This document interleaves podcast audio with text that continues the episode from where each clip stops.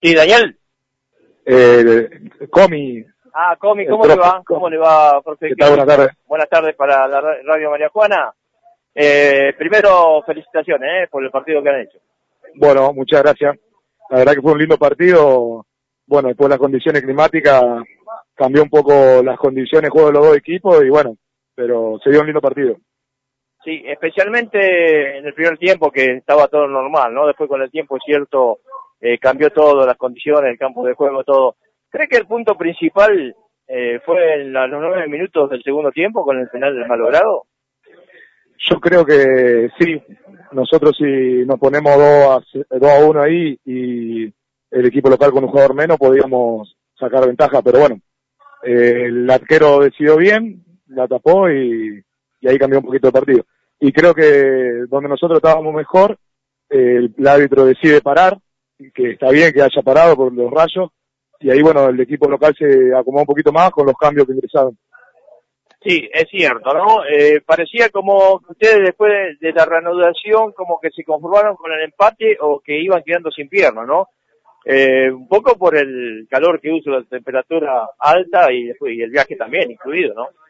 Sí, sí, igual el equipo local juega muy bien, eh, nos hizo correr mucho por detrás de la pelota también y bueno, eh, tal vez un poquito la, la cancha pesada con la lluvia y uno, nosotros sabíamos que un empate era un buen resultado también, eh, obviamente que queríamos ganar, pero bueno, el 1 a 1 no nos venía mal. Eh, se llevan, han festejado mucho el empate, ¿no? Es como que se hace muy fuerte de local, nos decía recién Oviedo que la cancha es mucho más amplia que esta, ¿no?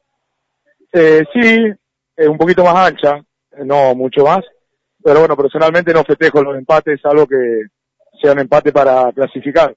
Pero bueno, los chicos hicieron un gran esfuerzo y es entendible el festejo con la, con la hinchada que se acercaron hasta acá. Inclusive eh, nos decía Oviedo que justamente eh, tenían, eh, no conocían el rival, pero tenían sabido que eh, habían definido las dos llaves anteriores jugando de local. O sea, primero el primer partido 2 a 0 y el segundo 3 a 0.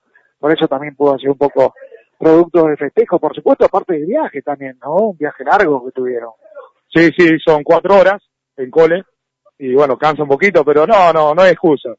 Eh, yo creo que el equipo local jugó bien, nosotros hicimos nuestro partido, veníamos a buscar un, un buen resultado positivo y gracias a Dios se nos dio y sí, sabíamos que el equipo era muy fuerte de local, teníamos los resultados de las llaves anteriores y bueno, estamos en semifinales, ¿no? Por algo los equipos llegaron. ¿Recuperan algún jugador para el domingo que viene? Sí, tenemos un jugador que no puede jugar por dos amarillas y tenemos un chico, el delantero también que está entre algodones, vamos a ver si llega. ¿El que hizo los dos goles contra la Reconquista? Eh, no, no, no, ah, Villalba. Ah, otro Villalba. Ah, otro Villalba, sí. ¿Un jugador por afuera? Juan Cruz, Juan Cruz. Juan Cruz. Un delantero, sí. Un delantero por afuera. Exacto. Buen jugador, eh, me encantó Martínez el 10, ¿eh? Sí, sí, es muy buen jugador. ¿Y qué? Hoy, lo, hoy lo hicimos correr un poquito más de lo normal porque suele ser nuestro enganche, pero bueno, decidimos venir con un solo delantero para, como te decía hoy, hacernos fuerte en el medio porque sabíamos que María Juana con sus dos jugadores centrales son los que sacan la diferencia.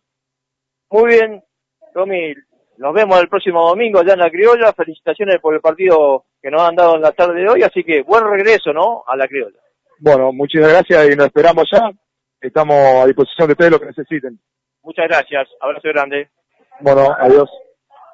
Bien, entonces, la palabra de Comi.